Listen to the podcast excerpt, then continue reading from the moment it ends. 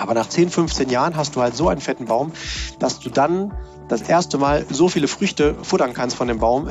Du erntest mehr, als du futtern kannst. Aber um dahin zu kommen in diesen Überschuss, musst du halt die gesamten Jahre ausgehalten haben, wo du halt vorher dich um den Baum gekümmert hast und nichts davon hattest. Hallo lieber Listener und herzlich willkommen bei Financial Health, dem Podcast für deine finanzielle Gesundheit. Freue dich auf spannende Inspirationen und leicht umsetzbare Financial Lifehacks für dein privates Finanzmanagement. Es erwarten dich wertvolle Impulse, wie du das Thema Geld und Finanzen zu einer cleveren, schönen und erfreulichen Kraft in deinem Leben machst. Schön, dass du da bist und auf in eine neue, spannende Finanzfolge.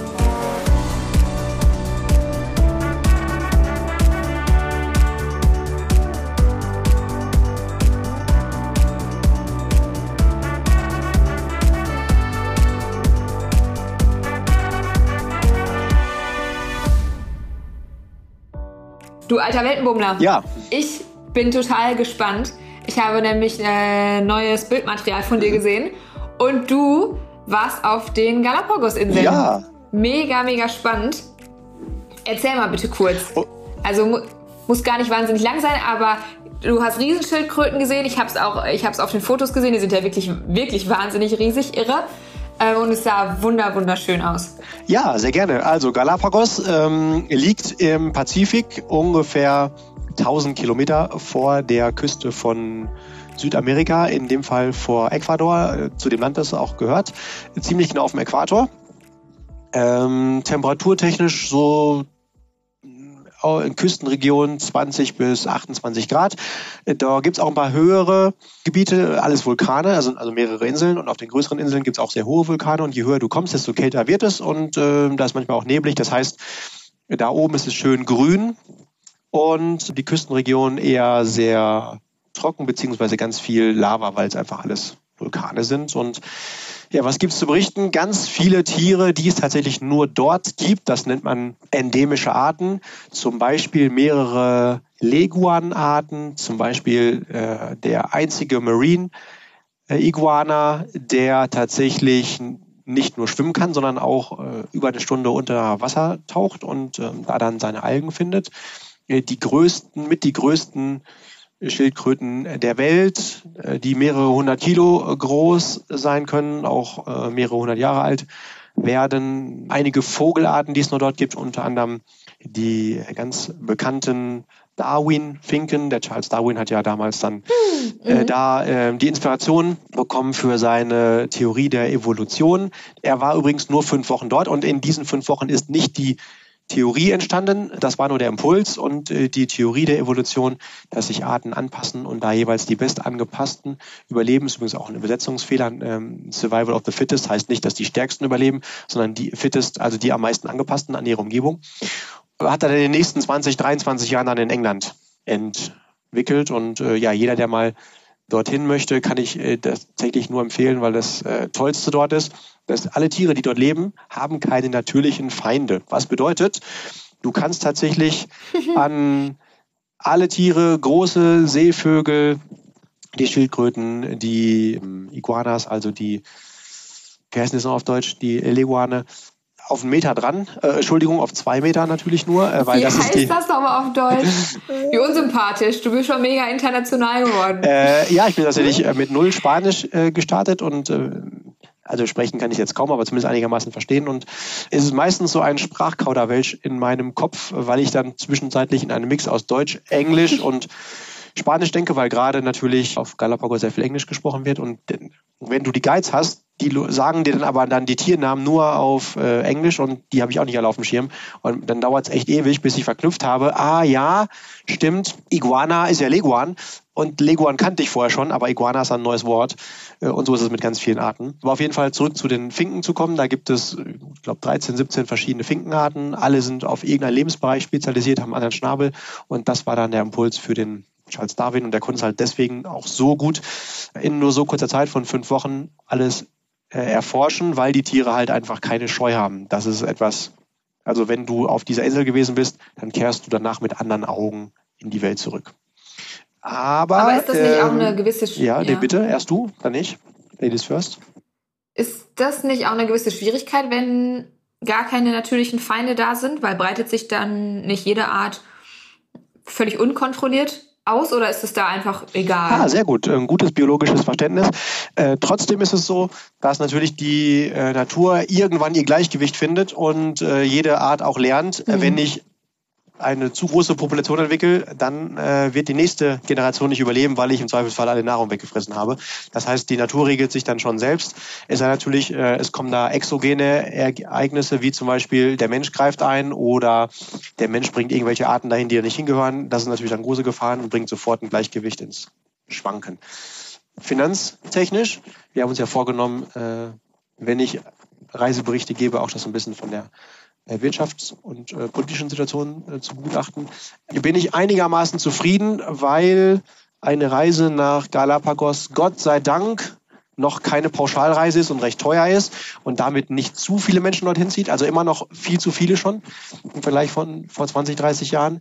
Aber es ist nicht so, dass du da mal eben für 500 Euro hinreist und damit halt äh, Massentourismus entsteht, sondern die Menschen, die dort sind, einfach auch da quasi nach äh, Charles Darwin so ein bisschen ausselektiert werden, weil es Geld kostet. Und man, das ist natürlich jetzt sehr pauschal gesagt, aber äh, je teurer es ist, desto mehr Geld hat jemand ja tendenziell auch, ich spreche jetzt hier nur von Tendenzen. Und meine Erfahrung ist auch, je vermögender jemand ist, tendenziell, desto mehr hat er auch die Lichter in der Birne an und ähm, achtet natürlich dann darauf, da keinen Müll in die Natur zu schmeißen und es einigermaßen so zu bewahren, obwohl natürlich gleichzeitig auch viel Tourismus immer eine sehr große Belastung für ein recht kleines und besonderes Ökosystem ist und ähm, ich da happy bin, dass da alles sehr teuer ist und natürlich auch deswegen, weil es auch erstmal irgendwie dahin geschafft werden muss und das auch äh, das sehr teuer macht. Und gleichzeitig mhm. mir wahrscheinlich wünschen würde, das klingt jetzt komisch, aber dass es noch teurer wäre, damit dieses Paradies noch länger bewahrt werden kann. Denn je mehr Menschen dorthin kommen, desto höher ist auch die Gefahr, dass da Dinge eingesteppt werden, die dort nicht hingehören. Wenn du einreist, musst du zum Beispiel auch nochmal angeben, ob du die letzten Tage irgendwo Kontakt hattest mit Tieren, im Zoo gewesen bist äh, oder sonst irgendwo unterwegs gewesen bist. Äh, wo die Gefahr einfach ist, dass du da Dinge hinbringst, die ja nicht ja. hingehören. Ja, aber für diejenigen, die überlegen, ist es eine klare Must-Empfehlung. Und für diejenigen, die auch gerne Unterwasserwelt erleben, äh, ist eins der besten Paradiese auf der Welt, wo du schnorcheln kannst, äh, tauchen kannst. Und es ist einfach ein Erlebnis, wenn du in angenehmen, schönen, türkisfarbenen, warmen Wasser äh, dich treiben lässt, schnorchelst und auf einmal kommt, äh, erstmal bist du ein bisschen überrascht, aber dann genießt du es, einfach ein Seelöwe schwimmt neben dich, stupst dich an und hat einfach Bock mit dir unter Wasser zu spielen und fordert dich auf, mit dem ähm, Pioretten unter Wasser zu drehen. Selbstverständlich kannst du das nicht so wie die, aber es ist einfach toll, diese Lebensfreude von denen zu sehen und überall anders auf der Welt würden Tiere vor dir flüchten. Dort musst du wirklich aufpassen. Manchmal, wenn du durch die Gegend spazierst, in der Natur sowieso, aber manchmal sogar auch in den Städten, nicht über Tiere zu stolpern. Also es kann sein, dass du durch die äh, Kneipenstraße einer Stadt gehst und dir die Bars anguckst und dann über einen Seelöwen, der auf der Straße liegt, stolperst. Also muss der, der chillt da einfach, weil er einfach sagt, okay, hier ist mein Lieblingsplatz. Und dann äh, haben die logischerweise Priorität. Oder, Stimmt. Ähm, das passiert regelmäßig. Die haben wirklich null Scheu. Da habe ich auch Bilder von dir gesehen. Das war verrückt. Ja, Wahnsinn. Na gut, okay, also mega, was du alles so erlebst. Richtig, richtig spannend. Cool, dass du uns da immer ähm, zu Beginn der Folge einmal teilhaben lässt. Aber wir sind ja ein Finanzpodcast und deswegen lass uns einsteigen in die in die Welt der Finanzen, die äh, die zweite Welt, in der du dich mittlerweile oder in der du dich gut auskennst und die andere entdeckst du ja gerade ähm, stetig mehr. Ich möchte heute mit dir über den Sparplan sprechen, mhm. die wohl gängigste Form des Vermögensaufbaus. Absolut. Also lieber Listener, was meinen wir damit? Einfach einen Plan, den man aufstellt, dass man, sagen wir mal, jeden Monat äh, ist jetzt völlig irrelevant die Summe, jeden Monat 100 Euro geht in sein, geht in oder geht in deinen Vermögensaufbau und so möchtest du langfristig Vermögens, Vermögen aufbauen. Und was aber viele, glaube ich, beim Thema Sparplan im Rahmen des Vermögensaufbaus gar nicht berücksichtigen, da wollen wir heute so ein bisschen drauf eingehen. Julian, was fällt dir denn da sofort zu ein? Eine Sache, an die ich sofort immer denken muss, die bei mir aber tatsächlich auch, wenn ich ehrlich bin, Jahre gebraucht hat, um das zu verstehen. Und wenn man das erstmal geknackt hat, äh, hat man einen ganz anderen Zugang zu der Materie. Das äh, ist mal pauschal gesagt, hinausgerufen, ein Sparplan Anlagehorizont in einer Anlageklasse verdoppelt. Was will ich damit sagen? Wenn du einigermaßen intelligenten Vermögensaufbau betreibst, hast du herausgefunden und verstanden, dass Vermögensmehrung nur oberhalb der Inflation passiert. Äh, das ist der Unterschied zwischen äh, nomineller und realer Geldvermehrung. Damit schließen sich 90 Prozent aller Finanzprodukte, vor allen Dingen die, die du meistens bei, äh, nennen wir es mal durchschnittlichen Ansprechpartnern, Banken und Versicherungen äh, empfohlen bekommst, schon mal außen vor sind. Äh, also du musst schon mal mindestens die Inflation schlagen und da spreche ich von einer Rendite, wo mindestens eine 4 vorne steht, vor dem Komma, nicht hinter dem Komma. Und diese Anlageformen, die da ihre Daseinsberechtigung haben, in der Regel Schwankungen unterliegen. Das ist nichts Schlimmes, man muss das nur verstanden haben und damit haben sie einen Anlagehorizont. So ähnlich wie auch ein Jahr seine vier Jahreszeiten hat und wenn ich von Sommer zu Sommer denke, dann muss ich halt in Jahren, also in vier Jahreszeiten, also 365 Tage denken können und nicht nur in Wochen. Und wenn ich zum Beispiel in der Königsklasse mit der äh, interessantesten und langfristig attraktivsten Renditeaussicht im Verhältnis zu Schwankungen spreche, also Aktien beziehungsweise das noch intelligentere Investieren in Aktien, in intelligent gemanagte Aktieninvestmentfonds bei führenden Kapitalverwaltungsgesellschaften, dann habe ich da aufgrund der Schwankungen auch einen empfohlenen Anlagehorizont. Und äh, verantwortungsvolle Berater würden da, äh, ja, Amelie, was sagen? Was ist so ein empfohlener Anlagehorizont von einem Aktieninvestmentfonds? fängt bei sieben Jahren an und dann aufwärts. Ja, genau, richtig. Also ich sollte die Finger davon lassen, wenn ich nicht wenigstens dem Geld sieben Jahre zum Wachsen geben möchte, wenn ich es da reinpacke. Und das ist auch schon einer der größten Fehler, den viele machen, zu sagen, okay, ich gehe in einen Schritt mehr Risiko, also nicht Aktieninvestmentfonds, wo ich einfach jemanden habe, der sich jeden Tag um mein Geld kümmert und weiß, was er tut, sondern ich kaufe Einzelaktien und gucke mal nach einem halben Jahr oder Jahr, was da passiert ist. Egal, was da passiert ist, ich kann es überhaupt nicht bewerten, weil eine Einzelaktie logischerweise, weil sie einem noch höheren Risiko unterliegt, sogar noch einen längeren mindestempfohlenen Anlagehorizont hat. Es sei denn, ich spekuliere, mhm. aber spekulieren hat da nichts mit planmäßig wiederholbares, halt skalierbarem Vermögensaufbau, also investieren zu tun. Spekulieren und investieren sind ganz unterschiedliche Dinge und spekulieren kann man vielleicht mit einem Miniteil seines Geldes, aber der größte Teil sollte ja planbar wachsen. Äh, also bleiben wir mal in dem Anlagebereich Aktieninvestmentfonds, also cleverer Umgang mit Geld. Ähm, und da habe ich, genau wie du sagst, du bist ja auch Profi weißt es sofort, mindestens sieben bis zehn Jahre empfohlener Anlagehorizont. Haken dran. Jetzt ist es aber super wichtig, das verstanden zu haben. Das gilt nur für Geld, was ich reinpacke als Einmalanlage. Ein Sparplan ist aber nichts anderes, und das muss man einmal verstanden haben, als die Aneinanderreihung von regelmäßigen Einmalanlagen. Wenn ich also, ich folge deinem Beispiel, 100 Euro monatlich spare, dann habe ich die, wir starten im Januar, Einmalanlage 100 Euro im Januar und von da gelten dann sieben Jahre, bevor ich das erste Mal wirklich bewerten kann, hat sich das gelohnt oder nicht. Und wenn es nach zwei Jahren weil mhm. meinetwegen 50 Prozent im Minus steht, dann kann das zwei Gründe haben. Entweder ich habe einen Kack-Investmentfonds erwischt, was auch gut sein kann, weil über 90 Prozent, da will man sein Geld auch nicht reinpacken. Aber wenn ich das verstanden habe, dass 90 Prozent keine Daseinsberechtigung haben, bedeutet das nämlich auch, 10 Prozent haben ihre Daseinsberechtigung und auch diese können mal über zwei Jahre bei 50 Prozent in Ausnahmefällen die Minus sein. Das ist immer noch gut. Ich kann es also erst nach sieben Jahren bewerten und dann wird es sich im Guten auch gelohnt haben. Besser nach zehn Jahren. Lege ich aber im Februar Geld an, das ist ja unser Sparplan, wieder 100 Euro, beginnen ab da erst die nächsten, ich nehme jetzt einfach mal mindestens sieben Jahre. Und wenn ich das jo. immer so fortführe und über sieben Jahre spare, dann kann ich das nicht nach sieben Jahren bewerten, sondern nach sieben Jahren ist, Amelie, das Geld, was ich eingezahlt habe, im Schnitt wie lange drin gewesen? Äh, ja, sieben Jahre. Ja, das erste, im Januar des ersten Jahres, aber im Schnitt betrachtet beim Sparplan alles Geld, was ich reingepackt habe, war im Schnitt nur dreieinhalb Jahre drin. Ach so, so man. Ja, ja. Weil, mhm. ja. Na wenn klar. ich jetzt genau sieben Jahre um habe, Dezember letztes äh, der sieben Jahre, dann habe ich im Dezember Jahr sieben 100 Euro reingepackt und dieses Geld lag genau mhm. einen Monat, also ein Zwölftel mal ein Siebtel äh, nur da drin. Und wenn ich alle diese aufsummiere und jetzt mal nicht noch äh, exponentiell unterschiedlich bewerte, sondern einfach äh, äh, linear, dann im Schnitt betrachtet lag das Geld nur dreieinhalb Jahre drin. Ich darf es also noch gar nicht bewerten. Ich muss also da den Anlagehorizont verdoppeln, um es bewerten zu können. Sparpläne haben also einfach, und das wissen die Profis, die Amateure nicht, einen doppelt so langen Anlagehorizont, um es überhaupt bewerten zu können. Und wichtig ist halt, ja. alles hat seinen Anlagehorizont. Jede Anlageklasse wisse das einfach. Beim Sparplan verdoppelt das. Äh, achte auf die Zyklen. Äh, schon gar nicht bei Aktien ein Jahr mal ein bisschen Geld reinpacken und das dann bewerten. Und so wie du halt ein Verständnis über viele Jahre aufgebaut hast für die Jahreszeiten der Natur, brauchst du halt auch viele Jahre, um Verständnis für diese Zyklen aufzubauen und zu wissen, dass das auch kein Feind ist, sondern ein Freund. Und wenn jemand noch einen Bonustipp haben möchte, Den hauen wir jetzt heute einfach mal kostenlos raus, ausnahmsweise.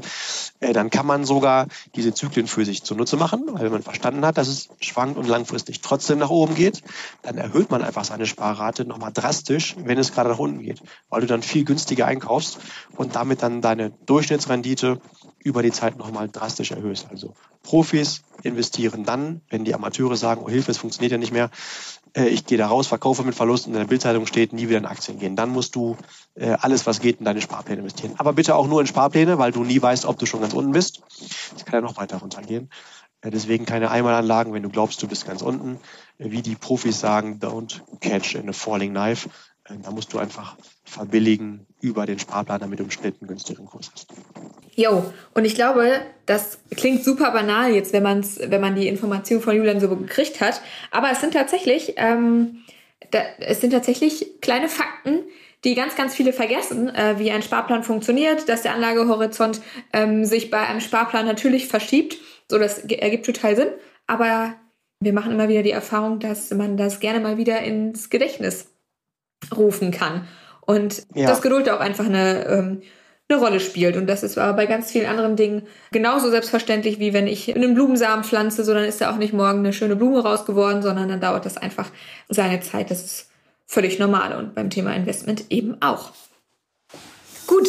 Äh, danke, dass du das nochmal sagst. Äh, mir hat mal einer der erfolgreichsten Fondsmanager der Welt gesagt, ähm, als ich ihn gefragt habe, Mensch, wie äh, kommst du es eigentlich hin, so eine außerordentlich gute Performance hinzulegen?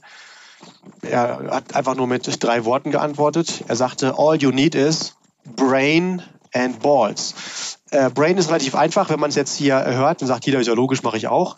Aber du musst halt auch, wenn ich es mal so salopp sagen kann, äh, oder darf, die Eier haben, in der Situation, wo sich das emotional alles andere als gut anfühlt, äh, trotzdem rational und nicht irrational, rational intelligent zu handeln und äh, ja, in dem Fall halt dann diese Chancen zu nutzen. Genau wie du sagst, wenn man es jemandem am Beginn erklärt, sagt er, ist doch logisch, mache ich. Und wenn man dann in der Situation ist, oder es vielleicht schon fünf Jahre läuft und dann ist es im Minus und sagt, ey, was ist das für ein Blödsinn, ich stoppe das ja. Man muss es halt verstanden haben ich mag dein Bild mit der Blume und ich setze sogar noch einen um drauf, weil äh, immer ein mehr als du, weißt ja. Jetzt hat man verstanden, ich pflanze den Samen der Blume in die Erde, äh, gieße das und nach meinetwegen drei Monaten blüht die Blume. Äh, wenn du richtig fette Ernten haben willst, dann machst du das nicht mit einem Blumensamen, sondern mit einem Samen von einem Baum. Also setzt einen Kern in die Erde und hegst und pflegst ihn und merkst, die ersten Jahre passiert kaum etwas und äh, meinetwegen guckt dann nicht viel mehr raus als eine Blume. Aber nach 10, 15 Jahren hast du halt so einen fetten Baum, dass du dann das erste Mal so viele Früchte futtern kannst von dem Baum, also mehr als du, erntest mehr als du futtern kannst. Aber um dahin zu kommen in diesen Überschuss, musst du halt die gesamten Jahre ausgehalten haben, äh, wo du halt vorher dich um den Baum gekümmert hast und nichts davon hattest. Und diese Zeit, äh, auch das ist äh, quasi unser Anlagehorizont oder in dem Fall der Pflanz- und Erntehorizont, muss man verstanden haben. Das fällt einem viel einfacher, wenn man das schon mal ein paar Mal durchlaufen hat. In der Regel ist es aber nicht so, dass man mit 80 dann anfängt, sondern mit 80 das Ergebnis haben will, mit 80 Jahren. Und deswegen braucht man vielleicht jemanden wie einen Experten an der Seite, der einem diese Erfahrung vorwegnimmt und wo man sagt, okay, dieser Experte, dem vertraue ich und dem gebe ich quasi den Vorschuss, dass der mir diese Erfahrung schon ermöglicht, obwohl ich sie selber noch nicht äh, real erlebt habe. Also beim Pflanzen genauso wie beim Vermögensaufbau schnappt dir jemand, der dir zeigt, wie es funktioniert. Beim Pflanzen meinetwegen deine Eltern, die dir sagen, hey, wir pflanzen den jetzt bis zehn Jahre alt und wenn du dann Führerschein hast, kannst du dann den ersten Apfel oder die erste Kirsche genießen. Und beim Vermögensaufbau ist halt dann, wenn du magst, ein Finanzexperte an der Seite, der dir einfach hilft, Zeit nach vorne zu ziehen. Und damit ganz viel Erfolg. Ich glaube, Amelie, das reicht für heute in dieser Folge. Absolut, unbedingt. Vielen Dank fürs Zuhören, lieber Listener. Und Julian, ich wünsche dir richtig, richtig tolle neue Erlebnisse und bin gespannt, was du in der nächsten Folge zu berichten hast. Das mache ich sehr gerne. Ich drücke dich, Amelie. Äh, schön, dass du auch heute wieder hier äh, uns wirklich äh, mit deiner Stimme und deinem Wissen bereichert hast. Ich freue mich schon auf die nächste Folge mit dir. Und damit, lieber Listener, danke fürs Reinhören. Keep growing, stay healthy, especially financially. Deine Amelida und dein Julian Krüger. Wir hören uns.